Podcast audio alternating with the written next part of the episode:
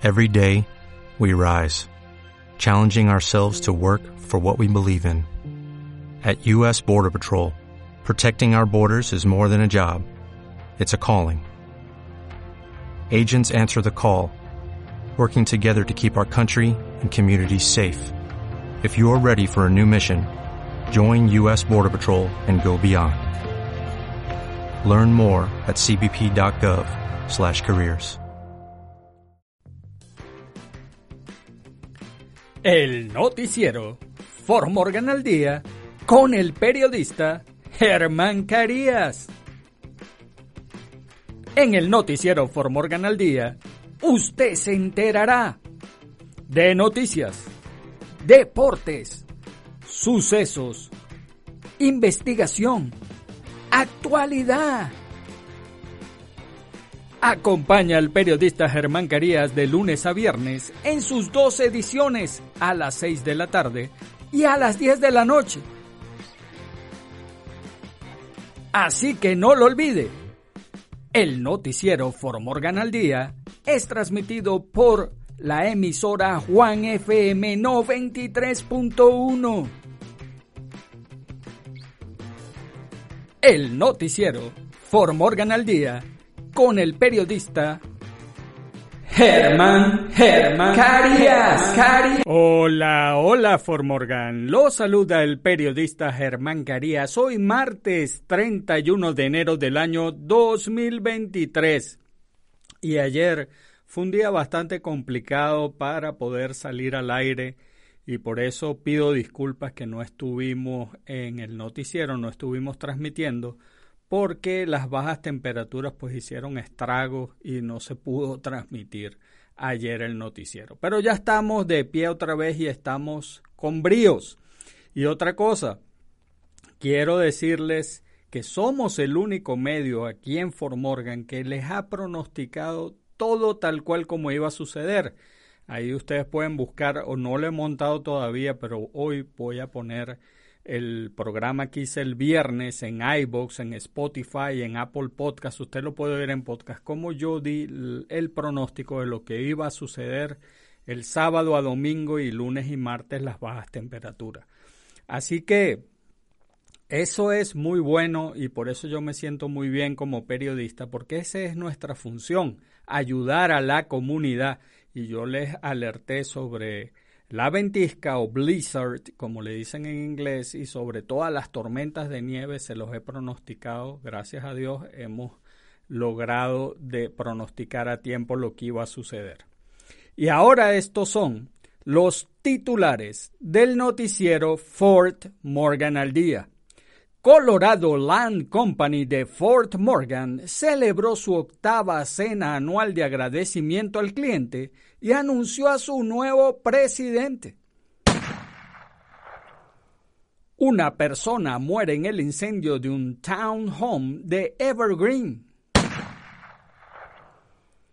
Encuesta de la Patrulla Estatal de Colorado desvela que la conducción agresiva e imprudente es la principal preocupación. Oficiales de Colorado acusados del asesinato de Christian Glass, de 22 años, piden que se desestimen los cargos. Noticias nacionales. El presidente Biden pondrá fin a las emergencias de COVID-19 el 11 de mayo. Los inmigrantes de la ciudad de Nueva York se niegan a mudarse, dicen que el nuevo centro de ayuda es inhumano. En los sucesos, hombre baleado tratando de detener un altercado en Fort Morgan, aseguró la policía, hay un sospechoso arrestado. Hombre encarcelado de Aurora enfrenta nuevos cargos en relación con la muerte por sobredosis de un niño de 14 años. En los deportes, la opción de Marcelo Bielsa ha tomado fuerza nuevamente como posibilidad de dirigir la selección mexicana de fútbol. US Soccer anuncia programa para garantizar la seguridad de las futbolistas. En nuestras regiones, ¿qué sucede en nuestros países? López Obrador aseguró que el juicio de García Luna por 700 millones de dólares está en pausa. En Puerto Rico, Frontier Airlines aterrizará en el aeropuerto Mercedita en Ponce y volará a Cancún desde San Juan. Y en el clima, en la noche mayormente despejado la temperatura mínima alrededor de menos 4 grados Fahrenheit, valores de sensación térmica tan bajos como menos 14 grados Fahrenheit en Fort Morgan. Y el noticiero Fort Morgan al día comienza ya. Colorado Land Company celebró su octava cena anual de agradecimiento al cliente y anunció a su nuevo presidente.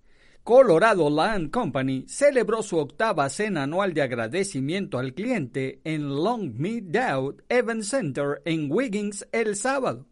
Colorado Land Company tiene oficinas en Fort Morgan, Brush y Wiggins. Los propietarios Ken y Susie Lindell se, se involucraron en bienes raíces en 2008, dirigiendo su negocio desde el sótano de su casa. En 2014, abrieron su oficina en la Main Street de Fort Morgan con solamente un agente.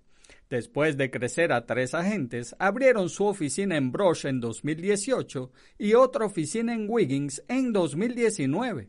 Ahora son un total de 14, incluidos agentes y personal administrativos, en todas sus oficinas. Cuando los Lindell celebraron su primer evento tenían entre 15 y 20 invitados.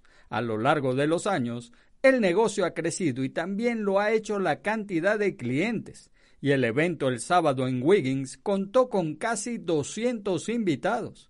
Los Lindell hicieron un gran anuncio en la cena de agradecimiento al cliente. Han contratado a un nuevo presidente, Tony Carnegie, para que asuma muchas funciones en la empresa. Carnegie originalmente llegó a la empresa como asesor comercial para asesorar sobre el funcionamiento interno de la empresa. A medida que se desarrollaba la relación con la empresa, accedió a aceptar el nuevo puesto. Carnegie es nativo de Colorado y ha estado en la industria de bienes raíces en Denver por 22 años, todos esos años con la misma firma. Durante 10 años construyó y lideró uno de los mejores equipos inmobiliarios de Denver y participó en el cierre de más de 1.600 transacciones. Una persona muere en el incendio de un townhome de Evergreen. Una persona murió hoy martes por la mañana en un incendio en un townhome en Evergreen. El incendio se reportó en la cuadra 4000 de Silver Spruce en Evergreen alrededor de las 4 y 30 de la madrugada. Según Evergreen Fire Rescue, el incendio se desarrolló en un townhome de varios niveles y varias personas han sido evacuadas. La subdirectora Stacy Martin dijo que hubo graves daños por incendio en los tres pisos del townhome donde murió la persona. Los bomberos pudieron evitar que el fuego se propagara, dijo Martin. Evergreen tuiteó para que la gente estuviese alerta a la respuesta de emergencia cerca de Little Club Creek y Highway 73. Silver Spruce también se había quedado sin carril despejado debido a los vehículos de emergencia en el área. Los investigadores de incendios estuvieron en la escena. No había más información, al momento de grabar el noticiero. Encuesta de la patrulla estatal de Colorado desvela que la conducción agresiva e imprudente es la principal preocupación.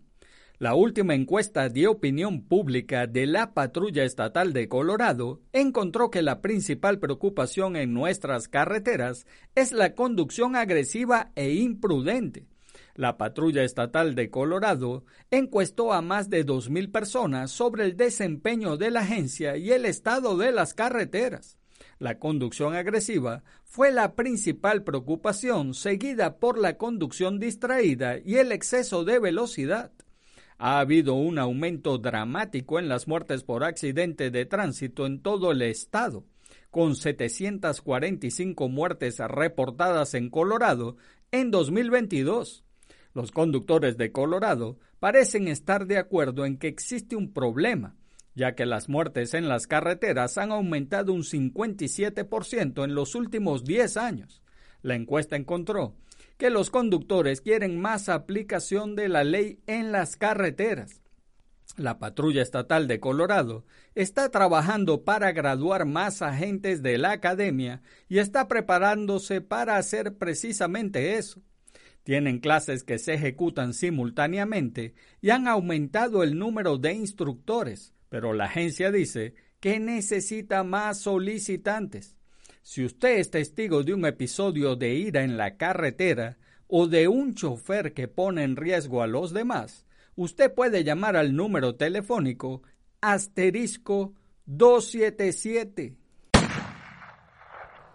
Oficiales de Colorado, acusados del asesinato de Christian Glass de 22 años, piden que se desestimen los cargos.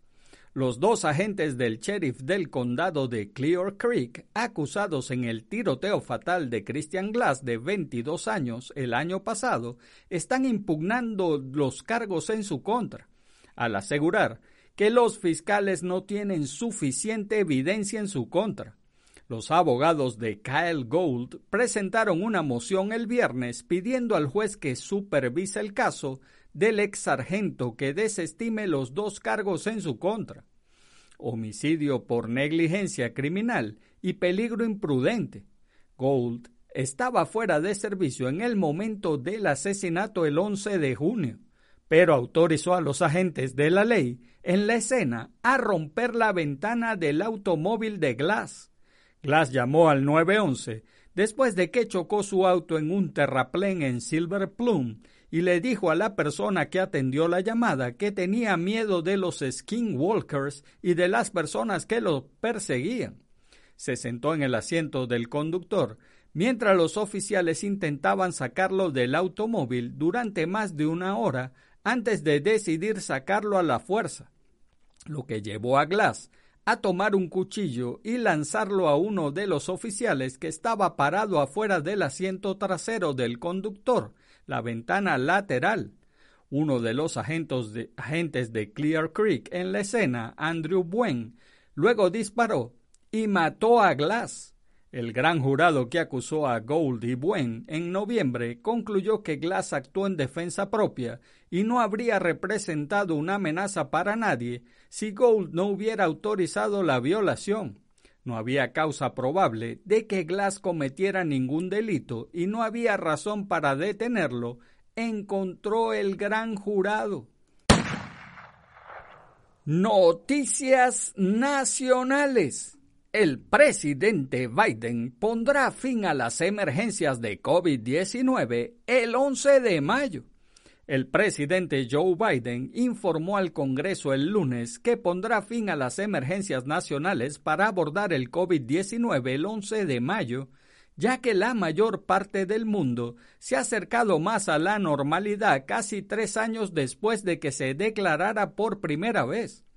La medida para poner fin a las declaraciones de emergencia nacional y emergencia de salud pública reestructuraría formalmente la respuesta federal al coronavirus para tratar el virus como una amenaza endémica para la salud pública que puede ser manejada a través de las autoridades normales de las agencias. Se produce cuando los legisladores ya han puesto fin a elementos de la emergencia que mantuvieron a millones de estadounidenses asegurados durante la pandemia, combinado con la retirada de la mayor parte del dinero de ayuda federal por el COVID-19. También alejaría el desarrollo de vacunas y tratamientos de la gestión directa del gobierno federal. El anuncio de Biden se produce en una declaración en la que se opone a las resoluciones presentadas esta semana por los republicanos de la Cámara para poner fin a la emergencia de inmediato. Los republicanos de la Cámara también se están preparando para iniciar investigaciones sobre la respuesta del gobierno federal al COVID-19. El entonces presidente Donald Trump declaró por primera vez la pandemia de COVID-19 como una emergencia nacional el 13 de marzo de 2020. Biden ha extendido repetidamente las emergencias desde que asumió el cargo en enero de 2021 y expirarán en los próximos meses. La Casa Blanca dijo que Biden planea extenderlo brevemente hasta el 11 de mayo. Los inmigrantes de la ciudad de Nueva York se niegan a mudarse. Dicen que el nuevo centro de ayuda es inhumano. Desesperados y visiblemente exhaustos, grupos de migrantes se niegan a abandonar un hotel en el centro de Manhattan para trasladarse a un nuevo centro de ayuda en Red Hook, Brooklyn. Docenas de policías se movilizaron en un esfuerzo por controlar la paz mientras los hombres inmigrantes, irritados y cansados, exigían que se les permitiera regresar al hotel de Manhattan. La oficina del alcalde de la ciudad de Nueva York, Eric Adams, dice que la policía de Nueva York solo respondió después de que las personas que no eran solicitantes de asilo asignadas al Hotel Watson entraron corriendo e intentaron regresar. El fin de semana pasado, la oficina de Adams reubicó a inmigrantes varones solteros en el nuevo centro de ayuda de la terminal de cruceros de Brooklyn. Según un comunicado de Fabian Levy, secretario de prensa de Adams, la transición se produjo para dejar espacio en el hotel a familias solicitantes de asilo con niños. Continuó diciendo, las instalaciones en el terminal de cruceros de Brooklyn brindarán los mismos servicios que cualquier otro centro de ayuda humanitaria en la ciudad, y las reubicaciones programadas a la terminal de cruceros de Brooklyn este fin de semana se llevaron a cabo según lo planeado. El migrante venezolano Nelson Piñango tomó un autobús hasta las nuevas instalaciones, pero solo estuvo allí unas pocas horas antes de regresar al Hotel Watson, con la esperanza de recuperar su habitación. Dijo que las duchas en el nuevo centro estaban a dos cuadras de distancia sin agua caliente y que las camas eran como unas camillas de hospital. Según la oficina del alcalde, el edificio en la terminal de cruceros de Brooklyn tiene calefacción y temperatura controlada y a todos se les asigna un espacio de almacenamiento para sus pertenencias personales, aunque Piñango dijo que nadie tiene sus cosas personales con ellos. Piñango es uno de los cientos de migrantes que fueron enviados anteriormente a tiendas de campaña en Randall's Island, pero el refugio duró poco debido a que no se usó según Adams, quien luego trasladó a los migrantes, en su mayoría hombres adultos solteros, al hotel en Manhattan. La mayoría de los hombres que ya habían sido reubicados en las nuevas instalaciones se negaron a ir y en cambio acamparon fuera del hotel durante la noche en tiendas de campaña improvisadas. Pero la policía de Nueva York despejó las tiendas hoy por la mañana. Adams ha criticado a la administración de Biden por la situación y ha dicho que la respuesta del presidente a la crisis fronteriza no ha sido suficiente.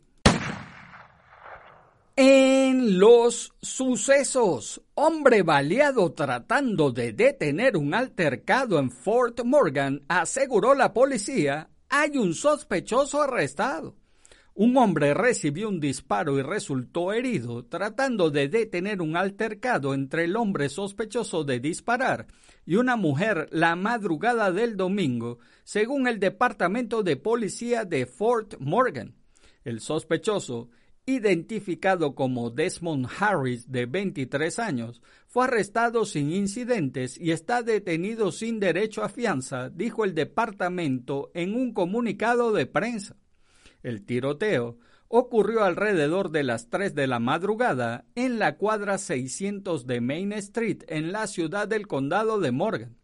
La policía dijo que el hombre recibió un disparo tratando de proteger a una pasajera del vehículo de la víctima de Harris. La víctima fue trasladada al hospital para ser atendida.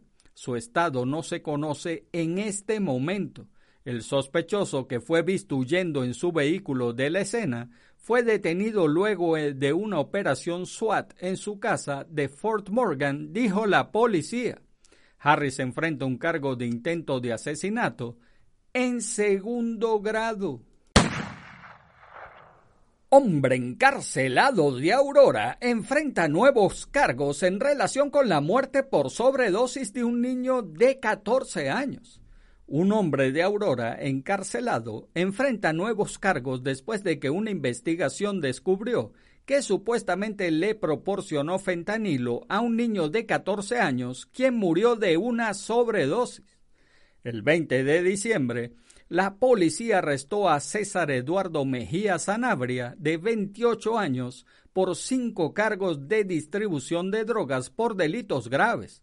Mejía Sanabria fue acusado de abuso infantil, causar la muerte a sabiendas e imprudentemente y distribuir ilegalmente una sustancia controlada a un menor. La policía dijo que los cargos se derivan del 11 de diciembre, cuando los oficiales respondieron a un informe de una sobredosis de drogas en la que había muerto un niño de 14 años. Los investigadores de las unidades de narcóticos delitos contra los niños e intervención de pandillas de Aurora, iniciaron una investigación conjunta que terminó con la conexión de Mejía Sanabria con la muerte.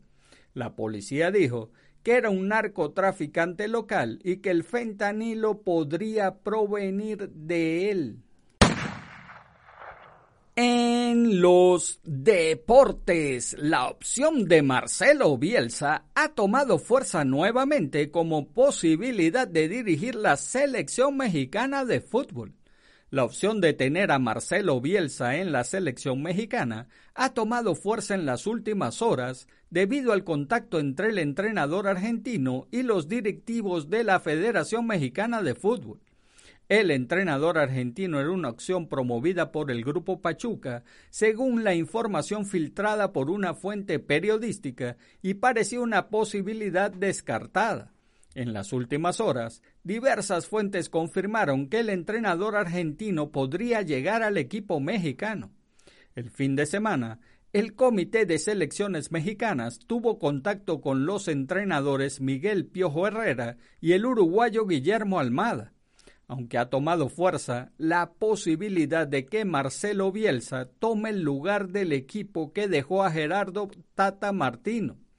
Una fuente comentó que Bielsa está interesado siempre que la Federación Mexicana de Fútbol le presente un proyecto serio, mientras que otra persona consultada reconoció el contacto entre directivos y el argentino.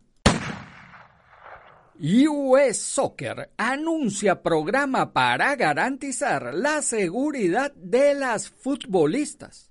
US Soccer ha presentado el programa Safe Soccer que utilizó una investigación exhaustiva de las personas involucradas en el deporte a medida que la federación continúa abordando su investigación sobre la mala conducta de los entrenadores en la National Women's Soccer League. El programa Safe Soccer anunció el lunes que tiene como objetivo revisar los criterios de participación en el deporte desde el nivel juvenil hasta las ligas profesionales. Incluye capacitación en seguridad, verificación de antecedentes y revisiones anuales. El lanzamiento comenzará con un programa piloto que involucrará al personal de US Soccer, pero finalmente llegará a todos los participantes en el ecosistema del fútbol anunció la federación. Se espera que el proceso tome varios años.